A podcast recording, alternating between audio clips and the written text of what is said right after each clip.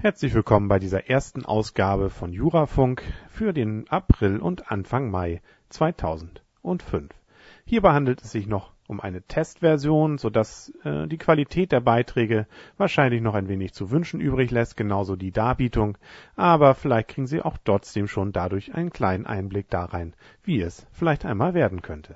Wir würden uns auf jeden Fall freuen, dass Sie Kritik oder vielleicht auch Lob oder einfach den Wunsch, was Neues zu hören, bei uns im Forum hinterlassen oder uns eine E-Mail schicken. Ansonsten wünschen wir Ihnen jetzt erstmal viel Spaß und äh, ja, wir hören uns wieder in ungefähr einer Stunde. Mit Urteil vom 21. April 2005 hatte das Bundesarbeitsgericht über die Schriftform der Kündigung zu entscheiden. Für die Einhaltung der Schriftform der Kündigung im Sinne des § 623 BGB ist es erforderlich, dass der Kündigende die Kündigung unterzeichnet. Wird die Kündigung durch einen Vertreter unterschrieben, muss dies in der Kündigung durch einen des Vertretungsverhältnis anzeigenden Zusatz hinreichend deutlich zum Ausdruck kommen. Sind in dem Kündigungsschreiben einer Gesellschaft bürgerlichen Rechts alle Gesellschafter sowohl im Briefkopf als auch maschinenschriftlich in der Unterschriftszeile aufgeführt so reicht es zur Wahrung der Schriftform nicht aus, wenn lediglich ein Teil der GbR-Gesellschafter ohne weiteren Vertretungszusatz das Kündigungsschreiben handschriftlich unterzeichnet. Eine solche Kündigungserklärung enthält keinen hinreichend deutlichen Hinweis darauf, dass es sich nicht lediglich um den Entwurf eines Kündigungsschreibens handelt, der versehentlich von den übrigen Gesellschaftern noch nicht unterzeichnet ist die Klägerin war seit 1. November 2001 bei der in Form einer GbR betriebenen Gemeinschaftspraxis Dreier Zahnärzte als Zahntechnikerin beschäftigt. Mit Schreiben vom 26. April 2002 erhielt sie eine Kündigung zum 10. Mai 2002. Das Kündigungsschreiben war nur von zwei Zahnärzten unterschrieben. Über dem maschinenschriftlich aufgeführten Namen des dritten Zahnarztes fehlte die Unterschrift die Klägerin hält die Kündigung mangels Schriftform für unwirksam und macht Zahlungsansprüche geltend. Das Arbeitsgericht hat die Klage abgewiesen. Das Landesarbeitsgericht hat die Berufung der Klägerin zurückgewiesen.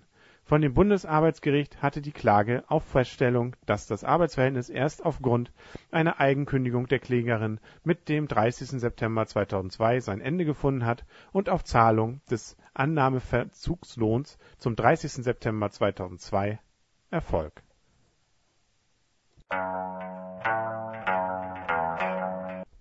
Der Bundesgerichtshof hat am 21. April 2005 über vertragliche Kündigungsgründe beim betreuten Wohnen entschieden.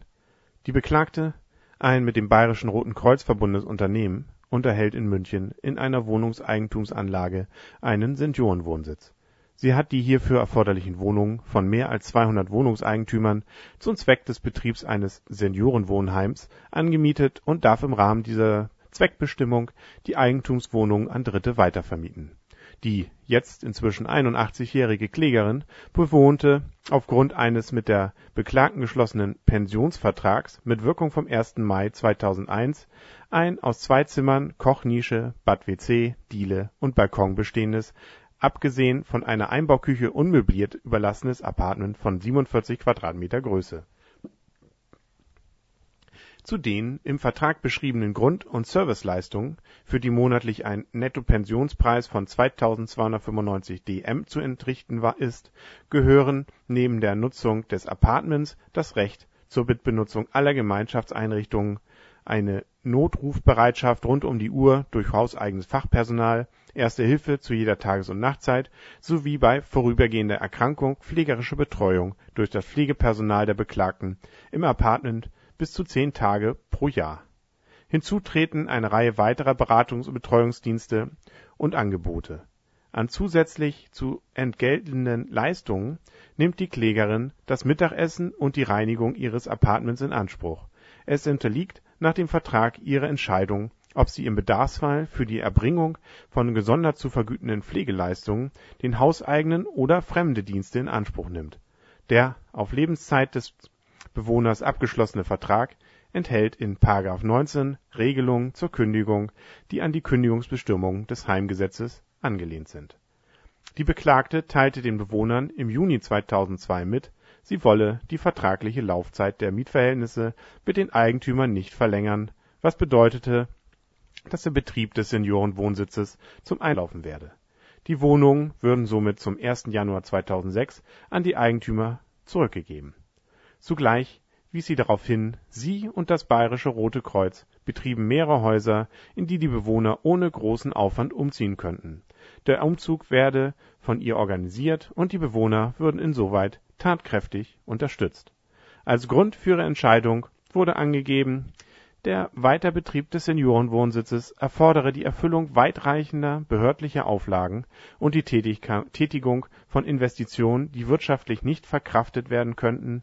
Die Beklagte hat den Pensionsvertrag mit der Klägerin noch nicht gekündigt. Auf die von der Klägerin erhobene Feststellungsklage hat das Amtsgericht der Beklagten eine an das Heimgesetz angelehnte Kündigungsmöglichkeit versagt und gemeint die in dem Pensionsvertrag insoweit geregelten Kündigungsgründe verstießen gegen die § 543 und 569 Absatz 5 BGB. Dabei ist das Amtsgericht davon ausgegangen, dass das Schwergewicht des Vertrages, der das sogenannte betreute Wohnen betrifft, mietvertraglich sei. Das Landgericht, das diese Frage offen gelassen hat, hat die Klage abgewiesen, weil weder mietvertragliche, dienstvertragliche noch heimvertragliche Regelungen eine Kündigung generell ausschlössen. Es ist die Revision zugelassen es hat die Revision zugelassen, weil die Frage von grundsätzlicher Bedeutung sei, ob in Pensionsverträgen der vorliegenden Art Kündigungsmöglichkeiten vorgesehen werden könnten, die sich an das Heimgesetz anlehnten. Mit ihrer Revision hat die Klägerin zunächst die Wiederherstellung des amtsgerichtlichen Urteils begehrt. Während des Revisionsverfahrens hat sie selbst den Pensionsvertrag mit der Beklagten gekündigt Sie bewohnt das Appartement jetzt aufgrund eines mit dem Eigentümer geschlossenen Mietvertrages weiter und beschafft sich die bisher von der Beklagten erbrachten Dienste von Dritten. Mit Rücksicht auf diese Kündigung haben die Parteien in der mündlichen Revisionsverhandlung die Hauptsache übereinstimmend für erledigt erklärt. In der hiernach nur noch veranlassten Entscheidung über die Kosten des Rechtsstreits, die unter Berücksichtigung des bisherigen Sach und Streitstandes nach billigem Messen zu ergehen hatte, hat der dritte Zivilsenat des Bundesgerichtshofs die vertragliche Vereinbarung von Kündigungsmöglichkeiten, die sich an das Heimgesetz anlehnen, für zulässig erachtet. Dabei musste er mangels hinreichender Feststellungen in der Vorinstanz offen lassen, ob auf den Pensionsvertrag nicht schon deshalb das Heimgesetz anzuwenden ist, weil der Seniorenwohnsitz als Heim anzusehen ist Allerdings bestand nach der Revisionsverhandlung kein Zweifel daran, dass das in dem nicht aufgegliederten Pensionspreis enthaltene Entgelt für die Betreuungspauschale nicht von untergeordneter Bedeutung war. Der dritte Zivilsenat hat deshalb befunden, eine allein mietrechtliche Betrachtung des Vertragsbeziehungen werde der Bedeutung der mit der Betreuung zusammenhängenden Vertragselemente nicht gerecht. Das zeige sich etwa bei einer Beendigung des Zwischenmietverhältnisses, dass hier der Eigentümer des Wohnraums in das Mietverhältnis eintrete, sei eine angemessene Lösung für die Nutzung der Wohnung, entspreche aber nicht den Erwartungen des Mieters für die verabredeten Betreuungsleistungen. Nehme die Betreuung bei der vertraglichen Gestaltung keine untergeordnete Rolle ein, bestünden keine Bedenken gegen eine Kündigungsmöglichkeit bei einer Veränderung des Gesundheitszustandes des Bewohners, wenn eine fachgerechte Betreuung nicht mehr möglich sei hier stünden die Grenzen eines betreuten Wohnens ohnehin in Frage und bei einer Erstellung einer wesentlichen Veränderung des Betriebes des Seniorenwohnsitzes. Zu dieser Kündigungsmöglichkeit hat der dritte Zivilsenat ausgeführt, sie stehe keineswegs in freiem Belieben des Betreibers, sondern sei nur gerechtfertigt, wenn die Fortsetzung des Vertrages für diesen eine unzumutbare Härte darstellen würde.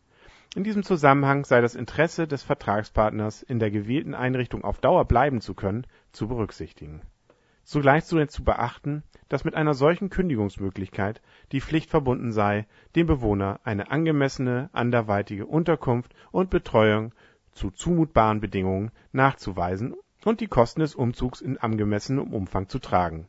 Ob die Voraussetzungen für eine solche Kündigung hier vorlagen, war nicht Gegenstand der Klage dass sich die Klägerin mit ihrem Rechtsstandpunkt einer allgemeinen Anwendbarkeit der mietrechtlichen Kündigungsbestimmungen für Wohnraum nicht durchsetzen konnte, hat der dritte Zivilsenat die Kosten des Revisionsverfahrens ihr auferlegt.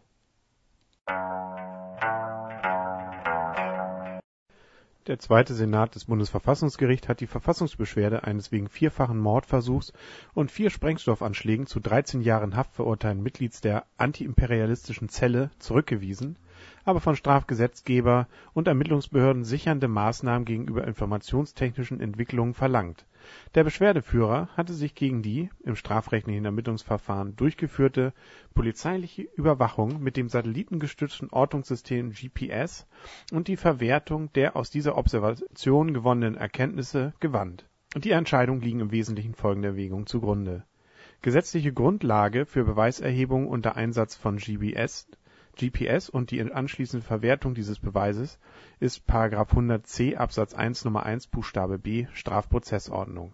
Die Vorschrift ist verfassungsgemäß. Sie ist hinreichend bestimmt, insbesondere ist das in der Norm verwendete Merkmal „ besondere, für Observationszwecke bestimmte Mittel “genügend konkretisiert das Bestimmtheitsgebot verlangt vom Gesetzgeber, dass er technische Eingriffsinstrumente genau bezeichnet. Es verlangt aber keine gesetzliche Formulierung, die jede Einbeziehung kriminaltechnischer Neuerungen ausschließen. Wegen des schnellen und für den Grundrechtsschutz riskanten informationstechnischen Wandels muss der Gesetzgeber die technischen Entwicklungen aber aufmerksam beobachten und notfalls durch ergänzende Rechtsetzung korrigierend eingreifen. Der Anwendungsbereich des Merkmals „ besondere, für Observationszwecke bestimmte Mittel “lässt sich durch Gesetzesauslegung konkretisieren. Er ergibt sich aus der Abgrenzung zu den Mitteln einfacher optischer Überwachungstätigkeit einerseits (§ 100c Absatz 1 Nr. 1 a StPO und den akustischen Überwachungs und Aufzeichnungstechniken andererseits (§ 100b Absatz 1 Nr. 2 und 3 StPO). Es geht in die Ortung und Aufenthaltsbestimmung durch Beobachtung mit technischen Mitteln. Innerhalb dieses Bereichs hält sich die Verwendung des GPS. Die Regelung ist auch im Übrigen verfassungsgemäß Eingriffe in das allgemeine Persönlichkeitsrecht durch die Verwendung von Instrumenten technischer Observation erreichen im Ausmaß und Intensität typischerweise nicht den unantastbaren Kernbereich privater Lebensgestaltung. Darüber hinaus kann durch die technische Observation unter Umständen ein tiefer gehender Eingriff mit Auswirkungen auf unbeteiligte Dritte, etwa das Abhören von Gesprächen, vermieden werden. Zu berücksichtigen ist außerdem, dass für längerfristige Observationen dass des Beschuldigten im Gesetz zusätzliche Voraussetzungen formuliert sind und Observationen, die mehr als einen Monat dauern, einer richterlichen Anordnung bedürfen. Schließlich bedurfte es auch keiner gesonderten gesetzlichen Regelung für einen Einsatz mehrerer Ermittlungsmaßnahmen zur selben Zeit. Durch allgemeine verfahrensrechtliche Sicherungen ist eine unzulässige Rundumüberwachung, mit der ein umfassendes Persönlichkeitsprofil eines Beteiligten erstellt werden könnte, grundsätzlich ausgeschlossen beim Einsatz moderner, insbesondere den Betroffenen verborgener Ermittlungsmethoden müssen die Strafverfolgungsbehörden aber mit Rücksicht auf das dem additiven Grundrechtseingriff innewohnende Gefährdungspotenzial besondere Anforderungen an das Verfahren beachten. So ist sicherzustellen, dass die Staatsanwaltschaft als primär verantwortlicher Entscheidungsträger und alle Ermittlungseingriffe informiert ist. Darüber hinaus hat das der Gesetzgeber zu beachten, ob die bestehenden verfahrensrechtlichen Vorkehrungen auch angesichts zukünftiger Entwicklungen geeignet sind, den Grundrechtsschutz effektiv zu sichern und koordinierte Ermittlungsmaßnahmen verschiedener Behörden verlässlich zu verhindern. An diesen Maßstäben gemessen sind die Auslegung und Anwendung des § 100c Absatz 1 Nr. 1 Buchstabe b StPO durch das Oberlandesgericht und den Bundesgerichtshof nicht zu beanstanden dieses Urteil erging am 12. April 2005. In seinem Urteil vom 28. April 2005 hat sich der Bundesgerichtshof zu der Frage geäußert, welche Pflichten den Träger eines Pflegewohnheims treffen, die körperliche Unversehrtheit der Heimbewohner zu schützen. Der dritte Zivilsenat des Bundesgerichtshofs hat folgenden Fall entschieden die klagende Allgemeine Ortskrankenkasse Berlin machte gegen die beklagte Trägerin eines Altenpflegerwohnheims einen Kraft Gesetzes § 116 SGB-X übergegangenen Schadensersatzanspruch einer bei einem Unfall verletzten Heimbewohnerin geltend. Die Klägerin ist gesetzlicher Krankenversicherer einer im Jahr 1912 geborenen Rentnerin, die seit 1997 in einem von der Beklagten betriebenen Pflegewohnheim lebt In den Jahren 1994 bis 1998 hatte die Versicherte sich bei drei Stürzen jeweils erhebliche Verletzungen zugezogen. Ausweislich des von der Klägerin vorgelegten Pflegegutachtens ist sie hochgradig sehbehindert, zeitweise desorientiert und verwirrt. Ihr Gang ist sehr unsicher. Sie ist der Pflegestufe III zugeordnet. Am 27. Juni 2001 wurde sie in der Zeit der Mittagsruhe in ihrem Zimmer vor ihrem Bett liegend aufgefunden. Sie hatte sich eine Oberschenkelfraktur zugezogen, derenwegen sie stationär und anschließend ambulant behandelt werden musste. Die Klägerin war der Auffassung, dass der Unfall auf eine Pflichtverletzung der Beklagten zurückzuführen ist. Sie lastete der Beklagten insbesondere an, diese habe es versäumt, die sturzgefährdete Bewohnerin in ihrem Bett zu fixieren, zumindest die Bettgitter hochzufahren. Außerdem hätte die Beklagte die Bewohnerin Hüftschutzhosen sogenannte Protektorhosen anlegen müssen, durch die die Gefahr eines Knochenbruchs bei einem Sturz gemindert worden wäre. Das Landgericht hat der auf Ersatz der von der Klägerin getragenen Heilbehandlungskosten gerichtete Klage im Wesentlichen stattgegeben.